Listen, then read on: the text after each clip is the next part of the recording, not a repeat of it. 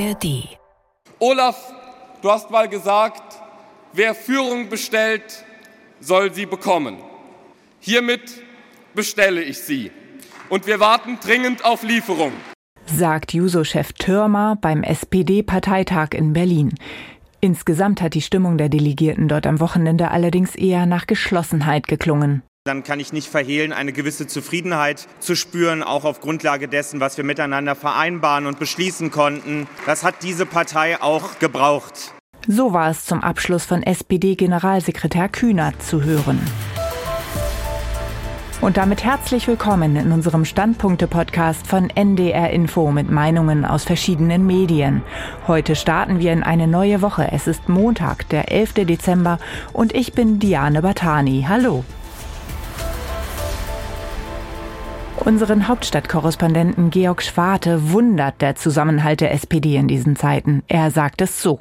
Der Laden jedenfalls steht bemerkenswert zusammen. Wo bei den Sozis vor wenigen Jahren bei weit geringeren Krisen erst Augen und dann Köpfe rollten, gab es auf diesem Parteitag eine fast unheimlich anmutende Geschlossenheit. Ja, die Jusos motzten über den Paartherapeuten und Ampelmoderierer Scholz, aber sonst Spitzenwahlergebnisse für die Führungsriege und stehender Applaus für den Ampelmann Olaf. Damit ist keine Haushaltskrise gelöst, kein Krieg beendet, keine Nörgeln der FDP samt bockigen Finanzminister Lindner eingehegt, keine Brücke repariert und kein Klima gerettet. Aber darum ging es auf diesem SPD-Parteitag auch gar nicht.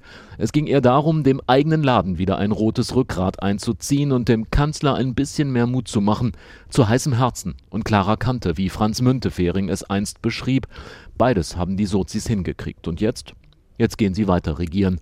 Oder, wie Scholz sagte, Deutschland braucht keine Leute, die aufhören zu arbeiten, wenn es schwierig wird. Meint unser Kollege in Berlin Georg Schwarte. Vom Hauptstadtstudio zu Zeitungs- und Online-Medien. Die Süddeutsche Zeitung schreibt nach der Rede von Kanzler Scholz, geht doch. Das Land ist ja bei diesem ruhigen, zuverlässigen Sachbearbeiter durchaus gut aufgehoben. Ein habitueller Macho, ein ständig erregter Treibauf oder einer, der jeder Stimmung nachrennt, wären in etwa das Letzte, was diese Zeit erfordert. Ein Redner bescheinigte dem Kanzler, die richtigen Worte gefunden zu haben. Dann soll Scholz die mal schön festhalten. Das Handelsblatt dagegen sieht nach dem Parteitag keine Wende für die Sozialdemokraten. Geschlossenheit verwandelt sich in eine Schwäche, wenn man vor lauter Geschlossenheit Realitäten nicht mehr anerkennt, sondern Realitätsflucht betreibt. Scholz paternalistischer Politikstil, hinter den Kulissen der Macht für eine zumutungsfreie Politik zu sorgen und hin und wieder kurz hinter dem Vorhang hervorzulugen, um dem Volk zu vergewissern, dass es absolut nichts zu befürchten braucht, ist eine Inszenierung. Das hat nicht zuletzt die unzulässige Bekämpfung der Klimakrise mit Luftbuchungen im Haushalt gezeigt. Auf Spiegel Online heißt es, der Eindruck, die Sozialdemokraten seien miteinander im Reinen, täuscht. Sie sollten ihre Strategie ändern, schreibt die Autorin. Die SPD muss sich der Wirklichkeit stellen. Sie muss zu Selbstreflexion und auch Selbstkritik fähig sein. Davon war auf ihrem Parteitag zu wenig zu hören. Die Kanzlerpartei sollte sich ehrlich machen. Das ist sie den Bürgerinnen und Bürgern schuldig, und es ist auch in ihrem Interesse. In der SPD ist der Glaube weit verbreitet, der Olaf werde den Trick von 2021, als Scholz entgegen aller Prognosen Kanzler wurde, 2025 wiederholen können. Das ist eine Hoffnung, ein Plan ist das nicht. Will die SPD einflussreich bleiben, muss sie ihre gegenwärtige Schwäche schonungslos analysieren und daraus Rückschlüsse für ihre Politik ziehen. Verdrängt sie hingegen weiter ihre Probleme, werden die nur noch größer. Die Hannoversche Allgemeine Zeitung zeigt sich skeptisch, dass die zuversichtliche Stimmung von Dauer ist. Auf dem SPD-Parteitag hat der Kanzler mit einer ungewohnt emotionalen Rede gezeigt, dass er von Optimismus nicht nur reden, sondern ihn auch vermitteln kann. Die Delegierten feierten ihn dafür. Für den Kanzler gilt es, diesen Schwung aus der Parteitagshalle zu tragen in die Verhandlungen mit FDP und Grünen.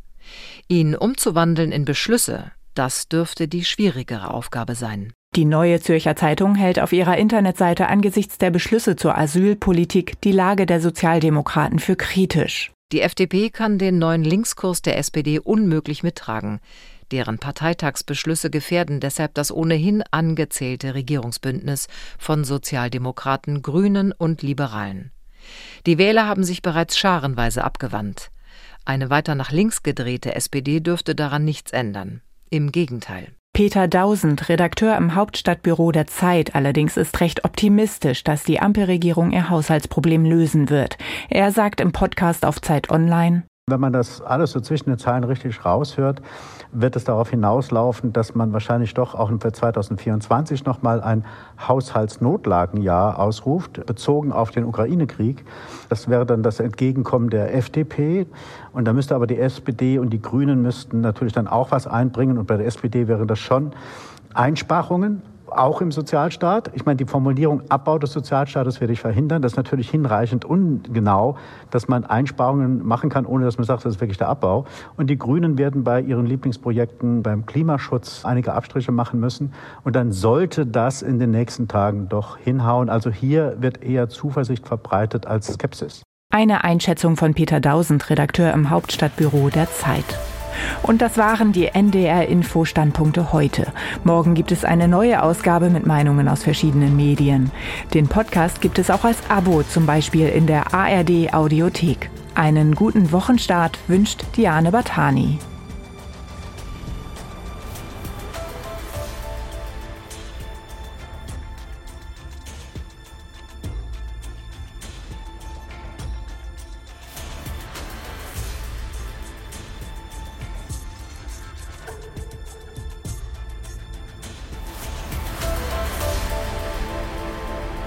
Ein Podcast von NDR Info.